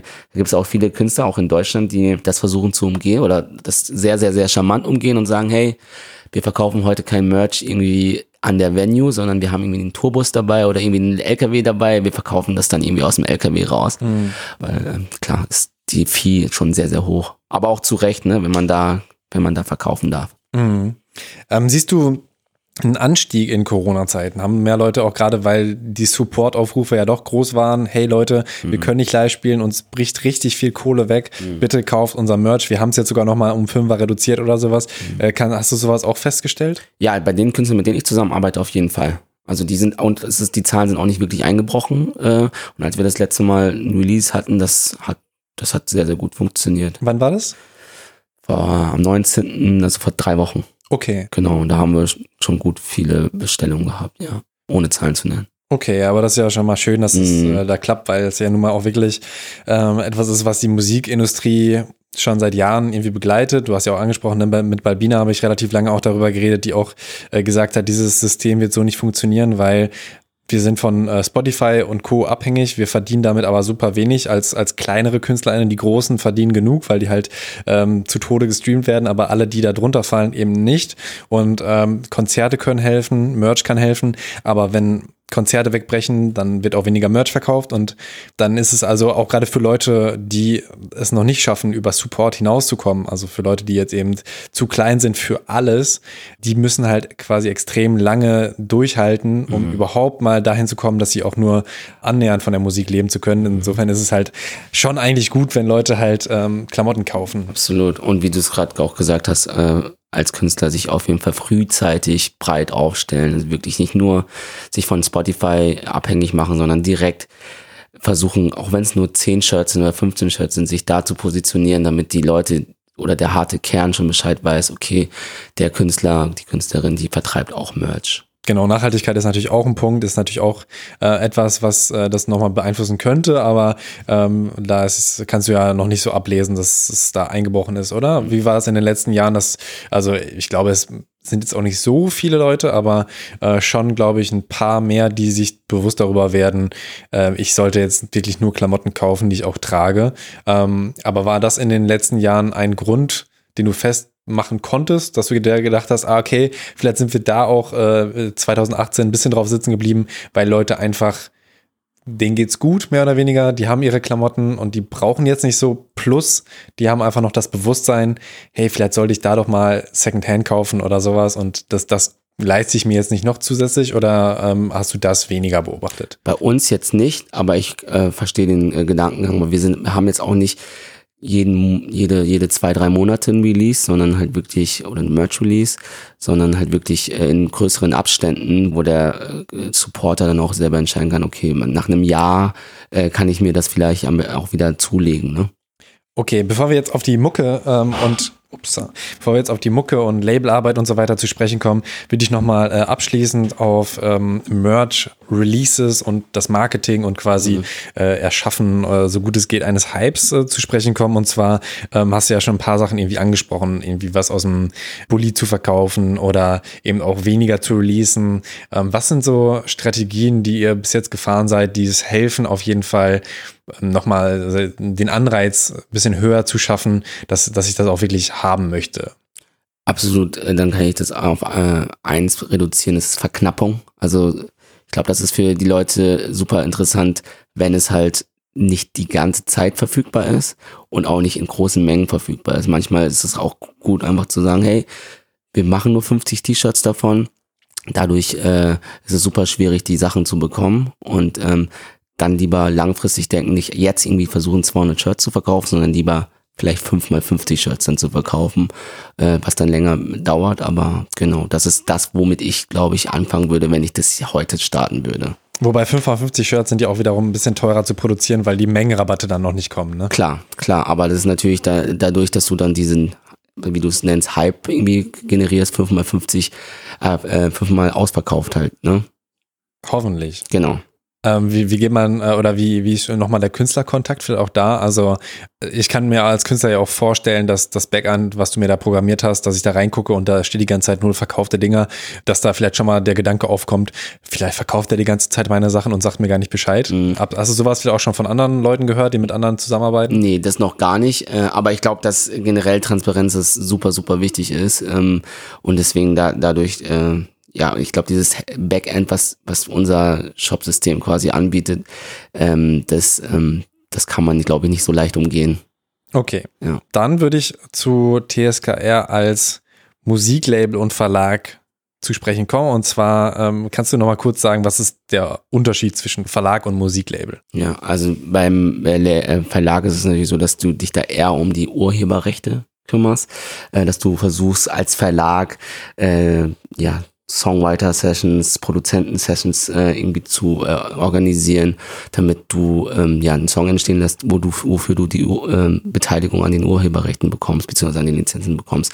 Und bei der Labelarbeit ist es so, dass wir versuchen, oder dass man versucht, ähm, die Platte oder die, das Musikstück an sich, das Master an sich so gut zu promoten, ähm, ja, dass es halt viel gehört wird. Und natürlich auch, wie wir es jetzt mit Nougat machen, ähm, ja, den Künstler dann zu positionieren. Das ist auch die Aufgabe eines Managements und Labels aber auch. Nougat hast du schon 2015 entdeckt oder beziehungsweise hast du da das Management übernommen? Also es ist ja auch bei, oder jetzt fünf Jahre schon. Mhm. Ähm, vielleicht kannst du da nochmal erzählen, wie du den damals 17-Jährigen aufgepickt hast. Ja, ähm, auch witzig, er kommt auch aus meiner Ecke. Ach was. auch aus Meppen, also da, wo Bandit On herkommt. Und ähm, ich fand ihn schon, ich habe, glaube ich, das erste Mal ein Jahr vorher von ihm gehört. Fand das super, super spannend, aber ich hatte nie die Ambition, Management zu machen oder so. Ich fand, ich fand ihn einfach spannend und wollte ihn einfach äh, begleiten. Und dadurch hat sich natürlich irgendwie über die Zeit, ähm, also das war dann relativ klar, dass ich dann sein Management mache, irgendwie auch frühzeitig, aber das war nie meine Ambition. Und ähm, ja, so haben wir uns irgendwie kennengelernt und die ersten Sachen zusammen released. Also seine erste Platte released über Hip-Hop-Vinyl. Und äh, genau, da so hat's angefangen. Und wie hast du dir die Management-Sachen drauf geschafft? Also du hast äh, damals schon BWL fertig studiert gehabt, ne, aber ähm, die Musikindustrie sieht ja dann doch noch ein bisschen anders aus als das, was du im Studium ge wahrscheinlich gelernt hast. Ja. Wie hast du da gelernt, was ein Vertrieb macht, was ein Label macht, etc.? Also Vertrieb haben wir ja quasi gemacht so ganz auf Low-Key mit Lance damals, ne? Selfish. Drei Jahre vorher dann? Genau, drei Jahre vorher. Und so Promotion, äh, was natürlich auch super, super wichtig ist, auch auf dem Level, also auf so einem kleinen Level, habe ich natürlich auch viel ähm, in der Zeit von, von mit G, äh, G Futuristic gelernt. Da hat man natürlich auch immer mitbekommen, wie, wie die Rapper, mit denen er gearbeitet hat oder Künstler, mit denen er gearbeitet hat, ähm, das gemacht haben. Und dann hat man da irgendwie immer ein bisschen was mitgenommen. Und ihr habt auch äh, Vertrag unterschrieben oder ist es einfach per Handschlag, hey, ich bin Management? Wie nee, wir haben, wir haben auch einen Managementvertrag. Und äh, du, du schreibst, dass er aktuell circa 350.000 monatliche HörerInnen als Independent-Künstler hat. Das ist schon ordentlich, ne? Das ähm, ist auch gerade für jemanden, der aus Deutschland kommt und auf Englisch sogar Musik macht, was ja auch unüblich ist, schon eine Hausnummer, oder? Wie ja, kann man das, das einschätzen? Ja, ich glaube, das ist eine sehr, sehr gute Nummer. Also man darf das, äh, also das ist eine super, super äh, gute Kennzahl. Man darf aber auch nicht vergessen, wie viele, wie viel dann auch tatsächlich gestreamt wird. Das ist nämlich nicht öffentlich einsehbar für für den äh, Konsumenten, weil wir durch äh, durch äh, Playlist-Platzierungen natürlich einfach ganz viele verschiedene Hörer auch erreichen. Aber wir streamen auch, also es wird auch wirklich gut gestreamt und ähm, das ist schon sehr, sehr gut, ja. Vielleicht kannst du nochmal erklären, weil ähm, ich das auch halt natürlich immer sehe, wie die meisten wahrscheinlich auch und sehen äh, 10.000 monatliche Hörer oder, oder andere Zahl. Wie entsteht das überhaupt? Hm. Also das sind 10.000 Unique-Hörer äh, und ähm, die werden schon gezählt quasi, wenn die 30 Sekunden lang deinen Song irgendwo streamen. Und dadurch, dass äh, Künstler mehr oder also wie, wie wir in Play große Playlisten kommen, werden wir natürlich auch von ganz verschiedenen Usern äh, gestreamt und die zählen dann quasi zu den monatlichen Hörern. Die darf man aber nicht verwechseln mit wirklichen Fans, ne, weil die kennen den Künstler vielleicht auch gar nicht, sondern lassen die Playlist einfach durchlaufen, weil das ihre Lieblingsplaylist ist. Und ähm, dementsprechend ist das, ist das eine gute Zahl, aber das ist vielleicht keiner, der dein Merch kauft oder dein Ticket kauft, wenn du auf Tour gehst. Und kann halt auch sehr schwanken. Ne? Also wenn du jetzt im nächsten Monat nicht in der Playlist bist, dann hast du auf einmal vielleicht absolut 200.000 weniger. Ganz genau, ganz ganz genau. Wenn du auf einmal nicht bei Modus Mio drin bist, dann und du da aber einen Monat drin warst, dann kann das sehr sehr schnell wieder nach unten gehen. Zahlen, also monatliche Hörermäßig. Ja. Okay, vielleicht kannst du da noch mal ein bisschen mehr auf die Arbeit. Wie ähm, hat sich das in den fünf Jahren entwickelt? Also eure Zusammenarbeit, wie ist die Kommunikation von euch beiden? Wie viel verbringt ihr auch im Studio oder so? Mhm. Also in den ersten, also in den ersten Jahren, das war, haben wir das auch einfach ohne Plan so wirklich gemacht. Also in den ersten, im ersten Jahr sozusagen, da haben wir, da bin ich relativ schnell auf äh, Hip-Hop-Vinyl zugekommen oder ich glaube, die sind sogar auf uns zugekommen. Die wollten dann eine, eine Vinyl rausbringen. Das waren damals noch Instrumental-EPs, also weil die Nougat als Produzent, Beat-Produzent angefangen hat. Und dann haben wir durch meine Kontakte irgendwie ganz schnell irgendwie Presse bekommen von MTV, Noisy gab es damals noch und verschiedenen anderen Plattformen. Ähm, so hat das angefangen und unsere Kommunikation ist relativ eng. Mittlerweile wohnt er auch in Berlin und ähm, damals äh, ist er halt mindestens, ich würde sagen, jede zwei, drei Monate irgendwie zu mir nach Berlin oder jedoch zu mir nach Berlin gekommen. Und sonst haben wir aber auch fast jeden Tag äh, Kontakt. Und gab es denn irgendwann einen Plan? Ja, also es, der, der, der erste richtige Plan war, äh, dass ähm, wir irgendwie oder dass ich ihm empfohlen habe, auch nicht nur zu produzieren, sondern auch zu, zu singen oder zu rappen, weil ich glaube, dass es auf jeden Fall vielversprechender ist und eben einfach mehr sensibilisiert durch Sprache. Ne? Also ich, ich bin auch sehr, sehr großer Fan von Produzenten. Ich bin mit einem halt aufgewachsen, aber ähm, du kannst halt ähm, vernünftig, also richtige Konzerte spielen, wenn du halt auch singst oder halt Vocals hast. Und ähm, für uns war das dann der Plan, das habe ich damals dann bei der 18 gesagt, ähm, wir versuchen es jetzt irgendwie sieben, acht Jahre, wenn du so alt bist wie ich, so das ist unser, unser Altersunterschied, wenn du davon irgendwie leben kannst. Dann haben wir beide irgendwie einen guten Job gemacht, oder wir drei, da ist noch ein anderer dabei, der die Grafiken macht oder das ganze Visuelle macht, Janis. Genau, da haben wir uns einfach ähm, haben wir beschlossen, dass wir das erstmal alles selber machen. Das war der Plan eigentlich, dass wir, weil klar kamen ganz, auch ganz schnell schon viele, viele Anfragen auch von, von Major-Labels und auch anderen Labels, die dann, äh, die, die Nougat auch spannend fanden. Aber wir, für mich war das immer super wichtig, ähm, einen eigenen Katalog aufzubauen und selber zu lizenzieren, weil wir sind ja schon in der Zeit von Spotify und, und den anderen DSPs, also Apple Music, Amazon Music und so weiter, aufgewachsen und da ist es super, super wichtig, dass du deinen eigenen Katalog hast und ihn selber lizenzieren darfst. Wenn du irgendwo ähm, ja unter äh, Vertrag stehst, dann gibst du diese Verwertungsrechte ja quasi ab.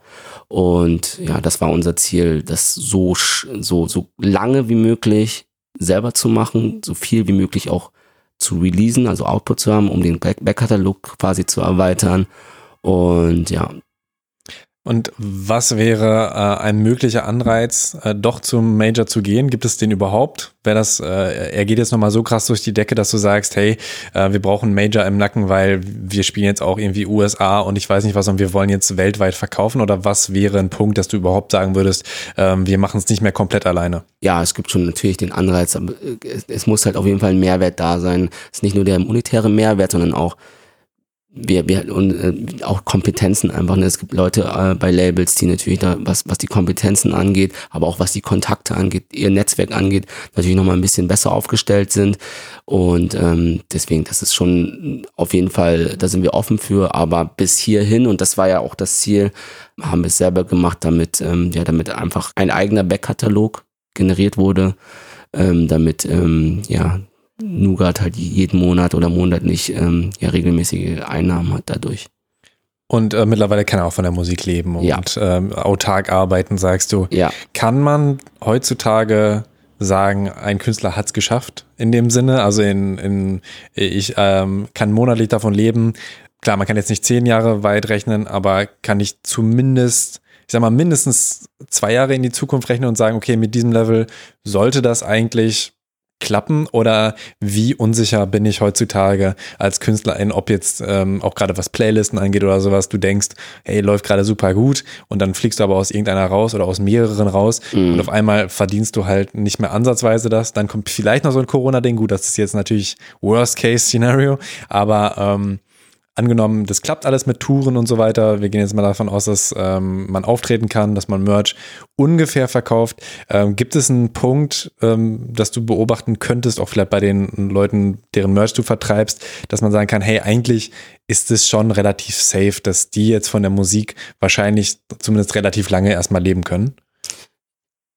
Ja, du hast es schon gut angesprochen. Also es ist natürlich, es ist immer also als äh, generell als Selbstständiger immer unsicher. Du weißt, du kannst halt nicht irgendwie zehn Jahre vorausschauen. Aber um deine Frage zu beantworten, die nächsten zwei Jahre, das ist bei den Künstlern, mit denen ich, glaube ich, zusammenarbeite, ist es safe, weil die sich halt schon so ein Fundament und auch organisch vor allem aufgebaut haben. Das ist kein Hype, sondern es ist halt wirklich irgendwie über Jahre haben die sich ihre, äh, ihre Hörer irgendwie erspielt, ob es jetzt live ist, ob es, ob es Streaming ist oder ob es Merch ist haben sie sich das schon so aufgebaut, dass, äh, dass die auf jeden Fall meiner Meinung nach die nächsten mindestens zwei Jahre auch davon von leben können. Aber natürlich ist es eine Frage der Definition, wann hat man es geschafft? So, ne, hat man es geschafft, wenn man irgendwie, irgendwie, keine Ahnung, davon drei Autos kaufen kann oder irgendwie hat man es schon geschafft, wenn man wirklich seine Lebensunterhaltungskosten easy davon bezahlen kann. Und ich glaube, das ist schon ein Riesenmeilenstein, vor allem für junge Künstler wie, wie Nuga, der 22 ist, ähm, wenn er davon wirklich alles, seine, seine ganzen Fixkosten bezahlen kann, mhm. nur mit der Musik. Voll. Das ist auf jeden Fall was, was sich wahrscheinlich sehr viele wünschen. Genau. Vielleicht auch noch, auch mit 26 oder genau. 28. Auch ja. mit 35 wahrscheinlich noch. Ja. Und das ist ein sehr, sehr schwerer Schritt, aber wie gesagt, das, das wäre uns nicht gelungen, wenn wir, wenn wir die Verwertungsrechte frühzeitig abgegeben hätten. Mhm. Gut, also da wäre das erstmal, glaube ich, auch abgehakt, das Label, äh, weil ihr signed vermutlich jetzt nicht noch neue Leute. Ne? Das ja. ist eigentlich eher für Nougat geschaffen. Genau. Außer du würdest jetzt nochmal so Giant Rooks äh, sehen, die noch kein Management haben, da wirst du dich vielleicht nochmal durchringen, aber äh, ansonsten ist es nicht geplant und ich brauche mich auch nicht bewerben bei euch. Du kannst dich gerne bewerben. nee, aber sonst ist es nicht geplant, nein. Wie ist es denn mit Merch? Ähm, Merch-Anfragen. Wenn ich äh, möchte, dass ihr meinen Merch macht, dann äh, schreibe ich dir einfach bei Instagram TSKR Studio oder wie macht man das? Ja, es ist meistens echt über, ähm, über Kontakte dann. Also ich habe, ich glaube, ich habe einen angeschrieben, dann sage ich dir auch, wer das war auf the record, aber sonst habe ich, glaube ich, selber noch nie akquiriert. Sonst ist es immer nur über den Kontakt, über einen Freund gekommen. Also die, also mit dem Lance, mit dem Ellen bin ich sehr eng befreundet. Giant Dukes hast du ja mitbekommen, also habe ich ja erzählt, wie das zusammengekommen ist. Amelie kam dann, oder das Management von Amelie hat das dann über Giant Dukes dann irgendwie erfahren. Ähm, mir, ich bekomme sehr, sehr viele Anfragen oder wir bekommen sehr, sehr viele Anfragen, aber dadurch, dass unsere Kapazitäten auch irgendwie beschränkt sind, äh, bin ich da relativ selektiv, für wen ich den Vertrieb zumindest mache. Also quasi Einlage, das Fulfillment mache, was ich gerade erklärt habe. Mhm. Aber die Produktionskoordination, ähm, das, das machen wir auch für andere, nicht nur Künstler, sondern auch für andere Firmen. Ach so, okay. Ja. Also das ist, ist dann sogar noch weiter als genau, ja, ja, das fünf. Ist, genau, ja, ja, ja. Okay, ah, stimmt, aber äh, genau, ich hatte ja nochmal gefragt, ob sich dein Job verändert hat, aber da habe ich dann noch eine zweite Frage mit dran gehängt, so von wegen, ob weniger gekauft wird. Hm. Hat sich dein Job denn in, in, in dem Bereich in den letzten zehn Jahren verändert? Ja, also die können, ja, ja, also aber was, sprichst du genau an? Hat, also ich meine sein äh, Merch-Vertrieb-Job, also so mhm. ähm, ob, ob das ein anderer Ablauf geworden so. ist oder sowas irgendwie, oder es ist ungefähr eigentlich das Gleiche. Es ist ungefähr das Gleiche, nur halt, dass es professioneller ist, ne? dass du halt wirklich dann die Strukturen, die auch früher, wir sagen es ganz ehrlich, ich glaube, das erste Lance Release, das haben wir, das haben wir aus dem Keller oder so gemacht äh, oder aus einem oder aus einer Werkstatt, äh, so Garagenwerkstatt. Und das wird natürlich heute nicht mehr passieren. Aber ähm, genau, das hat sich, das hat sich verändert, das Arbeitsumfeld. Aber an sich der Ablauf ist prinzipiell noch der gleiche.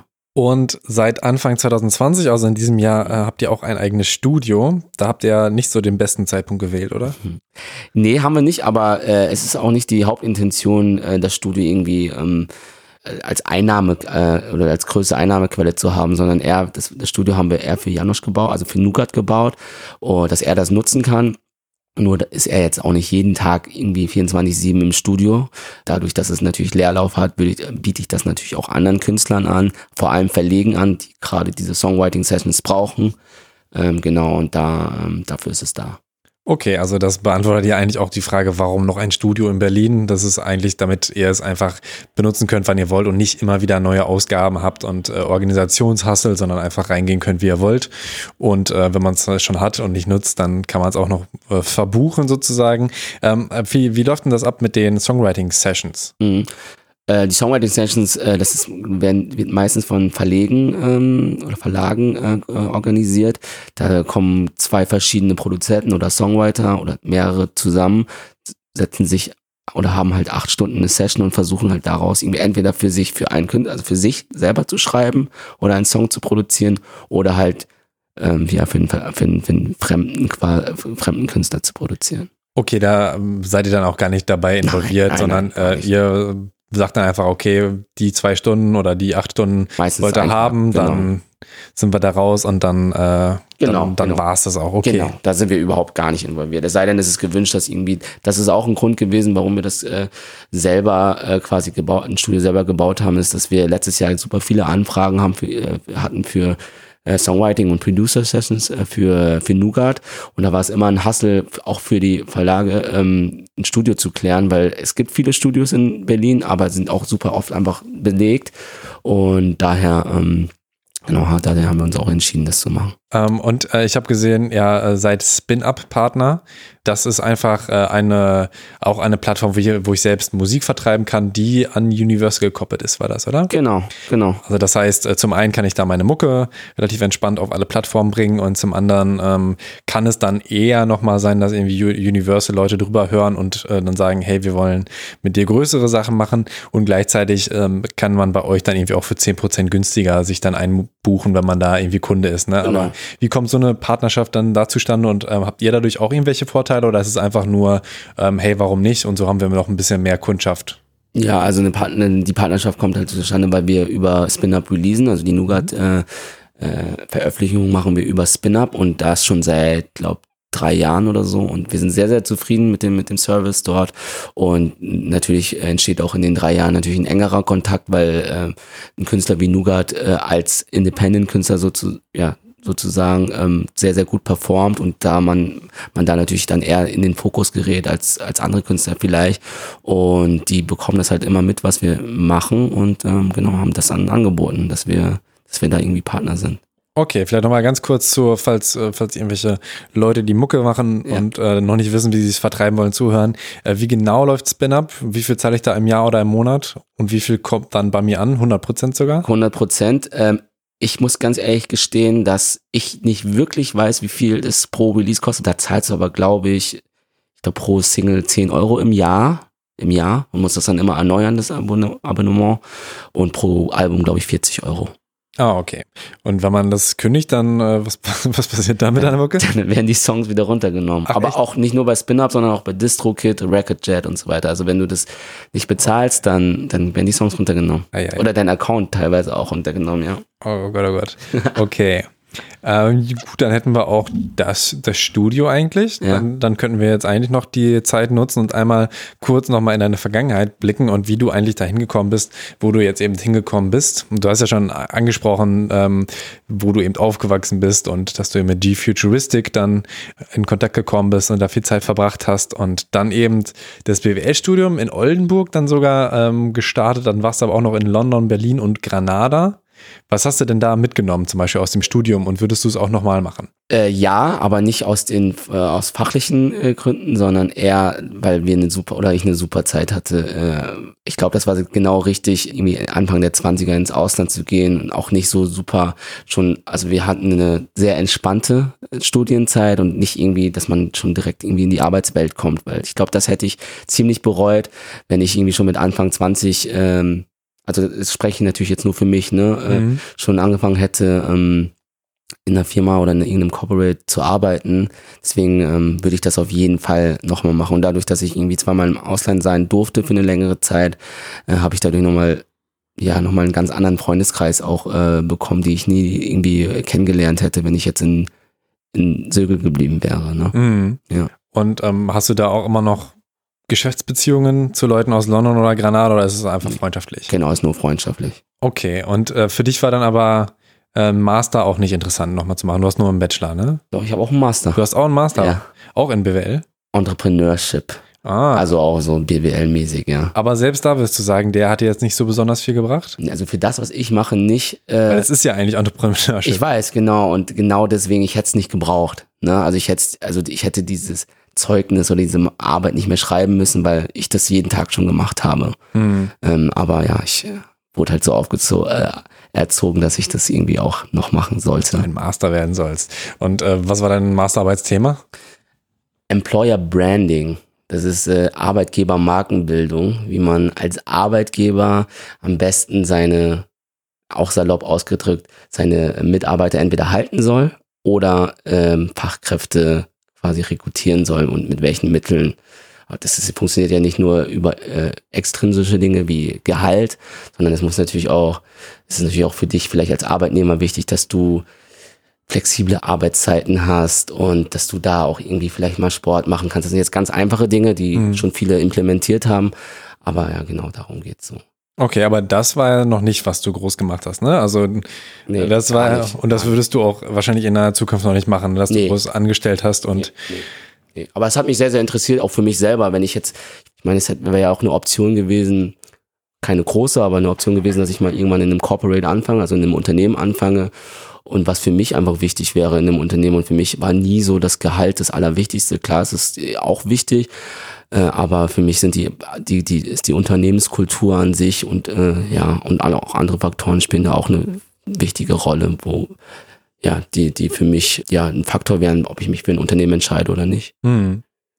Gut, und dann bist du ja kurz dann tatsächlich und dann auch dann das einzige Mal in deinem Leben tatsächlich zu einem Unternehmen eigentlich gegangen, oder? Das war dann Nesola, das Label von Max Herre, Megalo und ich glaube Masimoto wurde darüber auch veröffentlicht oder Materia? Ja, ein Verlag. Verlag, okay. Label waren äh, Max Herre, äh, Megalo und Joy Denalani von Götz Gottschalk geführt und da haben wir uns dann auch damals, das war dann, glaube ich, tatsächlich auch um 2000 2012 rum, nee, 2013 war es, glaube ich. Da haben wir uns dann auch sogar in Berlin äh, das erste Mal gesehen. Ne? Ja. Ich glaube, wir hatten aber vorher sogar schon Kontakt, weil TSKR ähm, mit Yannick und so weiter, Yannick Bölle, Grüße an der Stelle. Ah, schöne Grüße, krass. Das war ähm, irgendwie äh, ist er, glaube ich, auf Genius gegangen und äh, wir haben ja auch euren Account verifiziert und so weiter und ähm, ihr äh, hattet, glaube ich, mit 16 Bars auch eine Kooperation oder so, dass ihr für die die Klamotten rausgebracht habt. Stimmt, oder? ja, haben wir auch kurzzeitig gemacht. Äh, haben sie vertrieben, ja, genau. Und ich weiß nicht, ob wir oder mit Yannick dann, da ging es dann auch darum, ob man vielleicht was mit Genius machen könnte. Ach so, okay. Und ähm, da war aber natürlich ein bisschen schwierig mit Copyright oder sowas, ne? Ja. Oder wie, wie einfach kann man jetzt einen, einen BIG-Satz Mhm. einfach nehmen und auf ein Shirt bringen? Wahrscheinlich nicht, ne? Mhm. Ähm, äh, bei, bei Tupac ist es ja, glaube ich, auch ganz krass. So, wenn man seine Klamotten nur im Video trägt, dann kann man schon verklagt werden oder so. Habe ich, hab ich, hab ich irgendwo, ähm, hat, hat mir irgendwer mal gesagt, so, Ja. wenn du so ein Pr- Print von ihm, also wenn du so ein Ein Bild quasi nimmst. genau ne? Bild Mhm. von ihm hast und du trägst das Shirt irgendwie in, in dein Musikvideo, kann es sein, dass du da irgendwie verklagt wirst. Ja. Der auch so, oh krass. Mhm. Ähm, naja, wie dem auch sei, haben wir uns dann da bei, bei Nesola auch kurz getroffen. Äh, mir ging es richtig mies. Ich weiß nicht, ob man das, aber mir nicht Nee, angemerkt. habe ich, nie- hab ich nie so im Kopf, nee. Ich war so fertig. Wir sind von München aus ganz dekadent nach ähm, nach Berlin geflogen, um eben noch so ein, zwei Business-Meetings zu machen. Äh, Max Herrer hatten wir kurz vorher verifiziert, der hat dann auch so ein paar Sachen auf Genius dann erklärt.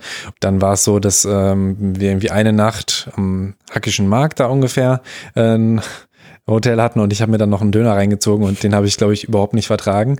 Auf jeden Fall habe ich die ganze Zeit gekotzt und äh, war auch am nächsten Tag so komplett fertig. Ich weiß nicht, ich hatte auf jeden Fall nichts mehr in mir und wollte aber natürlich jetzt nicht äh, das Business Meeting mit der Juice, was äh, auch hier um die Ecke war, äh, ver verpassen und dann natürlich auch nicht mit Nesola und habe mich dann da so hingeschleppt und das hätte auch vor allen Dingen richtig geiles Essen gegeben. So Genius hat gezahlt und ich habe dann einfach gefragt, hey, kann ich auch einfach, ich glaube beim einen Mal war es einfach Reis und beim anderen Mal waren es nur Kartoffeln. kann ich das haben? Aber ich weiß noch, wie ich auf jeden Fall wie so ein Häufchen Elend äh, da saß und einfach versucht habe, ähm, nicht zu kotzen. Und da haben wir uns kennengelernt. Ja, Ja. Da haben wir auf jeden Fall auch noch ein Foto zusammen gemacht. Das muss ich gleich nochmal raussuchen, weil du hast ja schon vorher erzählt, dass du eigentlich keine Fotos äh, im Internet von dir hast. Warum eigentlich nicht? Ich fand es immer besser. Also ich war, äh, ja, ich fand es einfach mal besser, mein Gesicht nicht zu zeigen. Okay, aber du hast jetzt auch seit, 20ern. seit, seit kurzem äh, einen Insta-Account. Nee, das, den habe ich schon länger, aber da hatte ich halt nie Bilder von mir selber drauf, beziehungsweise nicht, wo mein Gesicht zu sehen ist. Ähm, aber ich habe für mich selber mal entschlossen, äh, als ich 30 geworden bin letztes Jahr, ähm, dass sich das in den 30ern einfach ändert. Ja, damals hättest du noch richtig jung aussehen können, du. ähm, gut, jetzt habe ich sehr viel von mir erzählt Ja. aus der Nesola-Zeit, aber was ähm, hast du denn da eigentlich gemacht? Also Nesola war echt der Grund, warum ich überhaupt nach Berlin gezogen bin, weil ich aus London, von London aus direkt ähm, ja nach Berlin gezogen bin für das Praktikum bei Nesola. Ich hätte da sechs Monate lang Praktikum machen dürfen und ähm, und das war auch super spannend. Aber dann hatte ich irgendwie das Glück, dass äh, jemand von Nesola zu einem anderen Unternehmen gewechselt ist oder intern gewechselt ist bei Universal und dann habe ich ähm, die Stelle bekommen und habe dann noch, glaube ich, neun weitere Monate angehangen und ähm, habe dann das sozusagen das Social Media, was damals noch wich wichtiger war oder oder auch nochmal neu war, neuer war, so und das Produktmanagement gemacht äh, für hauptsächlich für Megalo, das Album Endlich Unendlich. Das war damals rausgekommen, genau. Ach so, ich dachte, das wäre, ach stimmt, das, das war diese Zeit, ne? Das war die Zeit, ja. Krass, das ist schon richtig lange her. Als ich gekommen bin, ist äh, gerade Hallo Welt rausgekommen von Max Herre. Ah, damit hatte ich jetzt gar nichts zu tun. Da bin ich, ich glaube, da war das, das ist rausgekommen die Woche, bevor ich gekommen bin. Und ja, das Hauptthema in Anführungszeichen war dann äh, zu meiner Zeit Megalo, endlich und endlich. Ja, da waren ja auf jeden Fall auch ein bisschen andere Ideen. Also ich erinnere mich daran, dass ihr Videos oder quasi Songs ähm, anders benannt hattet und dann drei Stück irgendwie rausgebracht habt. Als, Genau. Ich weiß nicht mehr genau, wie die Titel waren, aber Ah, immer was mit M auf jeden Fall, das weiß ich noch. Mosaik, das andere weiß ich auch nicht mehr. Metronom, irgendwie sowas, ja. Auf jeden Fall waren das quasi dann Genau. mehr oder weniger A Cappella-Part, so gesplittete, würde man heute vielleicht auch anders machen, ne? weil man dann äh, im Zweifel gar nicht mal unbedingt diesen einen Song promotet hat, weil Leute dann gar nicht checken, ach so, der heißt jetzt zwar so, aber ist da irgendwie ähm, da anders benannt und ähm, den streame ich da jetzt zu Methode. Mhm. Aber erinnere mich auf jeden Fall, dass es auch ein bisschen künstlerischer, ne? Auch dieses ähm, Megalo-Logo-Design, weiß ich Mhm. noch, wie es, äh, das war ja so ein Holzding Mhm. und äh, aus einer bestimmten Perspektive hat es dann dieses M erst ergeben Genau. ne? und sowas. Genau. Okay, und was ähm, kannst du vielleicht doch nochmal erzählen, was du dann zu diesem Album gemacht hast, falls du dich dran erinnerst? Boah, ist so lange her. Ja. Aber Produktmanagement an sich ist, also war da, ich weiß noch, dass wir, das durfte ich machen. Ich durfte ähm, tatsächlich bei dem Covershoot dabei sein. Also, zu, zu, also nicht bei dem ganzen Shoot, aber ich habe es da noch dann mitbekommen. Aber ich musste auch so ganz einfache Sa- Sachen machen, wie dass ich irgendwie die Lyrics checke, dass die irgendwie richtig äh, irgendwie dann später ins Booklet kommen, dass die Songs irgendwie alle beieinander sind, also dass ob wir die alle haben, glaube ich. So, das, so solche ein, ganz einfachen Sachen durfte ich machen, ja. Aber da hast du dann vermutlich mehr Sachen sogar gelernt, die du jetzt zumindest bei Nougat brauchst, als in deinem Studium, ne? Ja, auf jeden Fall. Also zumindest unterbewusst auf jeden Fall, ja. ja, aber ich habe ganz viel natürlich auch von, von Götz gelernt, ja, das kann man schon sagen. Also gar, ich kann gar nicht mal konkret benennen, was, aber ähm, ja, also die Zeit, also wenn du irgendwie, äh, keine Ahnung, ich weiß, ich weiß gar nicht, wie lange ich da war, 10, 11 Monate oder so, mit der so jemandem wie Götz Gottschalk irgendwie verbringen darfst, dann, ähm, ja, dann lernst du natürlich super, super viel. Ja, der Götz, der wurde auch im letzten Interview mit Patrick Tiede ordentlich gelobt, aber äh, bis jetzt noch nicht zu Gast, aber ähm, ich bin auf jeden Fall dran. Ihr werdet Götz Gottschalk auf jeden Fall noch äh, bei Thema Takt hören. Keine Sorge. Ähm, ja, ich würde dann auch eigentlich zu den abschließenden Fragen kommen. Ich glaube, wir sind soweit deinen Lebenslauf auch durchgegangen oder habe ich da noch was vergessen? Nö, ich glaube, du hast alles genannt. Genau, du hast noch nie einen festen Arbeitsvertrag gehabt, immer in Vollzeit und so auch, so soll es auch weitergehen. Ja. Äh, immer in Vollzeit, immer in, äh, immer selbstständig. Ja. Gut, dann ähm, kommen wir jetzt zu den Fragen. Was wünschst du dir denn für Hip-Hop? dass es noch diverser wird. Ja, und dass äh, Hip-Hop oder Deutschrap ähm, noch mehr Flächen bekommt, vor allem bei solchen wichtigen Partnern wie Spotify. Klar gibt's äh, eine große Playlist, äh, wo, wo große Künstler vertreten sind, aber ich wünsche mir noch mehr, dass kleinere Künstler gepusht werden, auch durch, weil wir es gerade auch schon lange besprochen haben, dass Playlisten einfach super, super wichtig sind, dass auch äh, Playlisten für kleinere Künstler noch mehr gepusht werden, damit sie mehr Fläche bekommen. Ich habe noch eine Frage vergessen, weil du arbeitest ja auch mit verschiedenen Agenturen zusammen, deren Kunden wiederum internationale Brands sind. Ja. Ähm, vielleicht, was kann ich mir unter dieser Arbeit vorstellen? Ähm, wir haben letztes Jahr zum Beispiel äh, viel für Nike gemacht, also auch schon seit zweieinhalb Jahren für Nike sehr, sehr viel gemacht. Und das ist zum Beispiel für, zur Frauen WM war das letztes Jahr, ähm, haben wir zum Beispiel äh, Trikottaschen ge selber designt und auch quasi bedruckt für die, beziehungsweise veredelt für die. Solche Anfragen kommen sehr, sehr regelmäßig rein oder wenn die speziell angefertigte Shirts brauchen, super schnell angefertigte Shirts, dann äh, kann es auch sein, dass die so, so Firmen wie uns fragen. Ach krass, da hätte ich ja auch gedacht, dass die irgendwie ihre eigenen Leute schon für alles haben, aber dass sie dann auch für Nike quasi Aufträge macht, das ist ja krass. Genau, na- bei, bei, bei Firmen so wie Nike ist es so, dass die ganz viel, also dass die mit verschiedenen Agenturen zu, zusammenarbeiten und die wiederum arbeiten mit Dienstleistern wie TSKR. Und die setzen das halt ein bisschen schneller um, weil die, weil, weil die Wege natürlich ein bisschen kürzer sind, als äh, wenn du das irgendwie noch im Ausland produzieren musst. Mhm. Und was habt ihr für Tinder gemacht? Ach, äh, T-Shirts. T-Shirts, Okay. ja, ja. Ich glaube, die hatten vor einigen Jahren auch noch ein Office hier und äh, da haben die noch hin und wieder so Tinder-Partys gemacht und ähm, ja, da haben wir ganz, ganz früh äh, T-Shirts für die gemacht. Was war da drauf? Ich glaube nur einfach nur das Logo. Okay. Ja. Und hast du eine Lieblingskampagne bis jetzt? Ich glaube äh, einfach, weil es der Anfang war, die Selfish-Kampagne, wenn man die überhaupt so nennen konnte, aber zumindest das Selfish-Release. Ich glaube, das hat mir so das erste Mal gezeigt, hey, das kann irgendwie, ähm, irgendwie auch professionell funktionieren. Gut, und dann jetzt noch die letzte Frage. Was wünschst du dir denn für dich? Wow, dass es so weitergeht. Also, dass ich äh, das machen darf, was ich irgendwie oder selbstständig und unabhängig machen darf, was ich irgendwie die letzten zehn Jahre gemacht habe.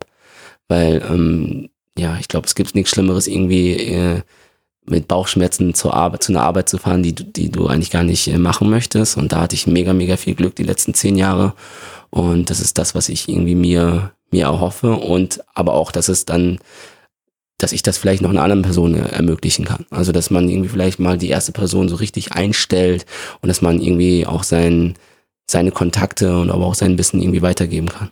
Also wärst du auch gerne Mentor. Ja.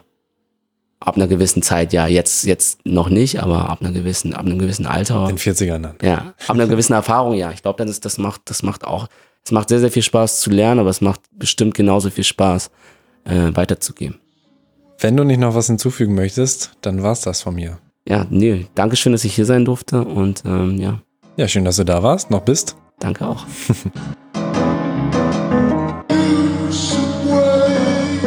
Das war der Gründer von TSKR, Dax Nürn.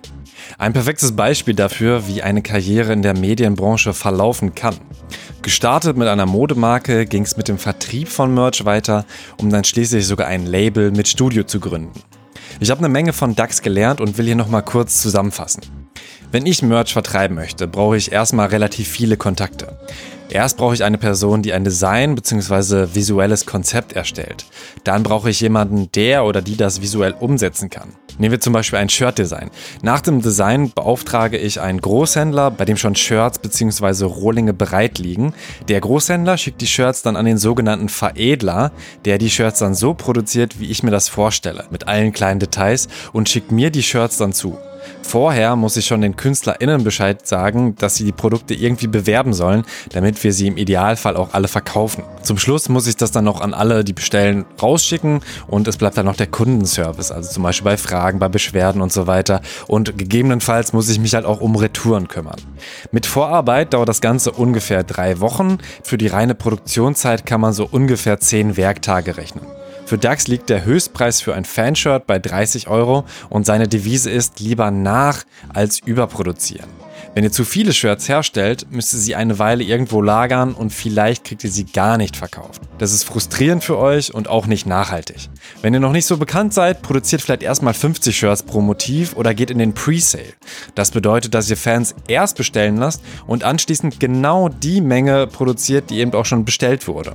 Eine andere Möglichkeit, die ich für den Thema Takt-Merch benutze, ich habe so einen On-Demand-Dienst. Merchandise heißt der.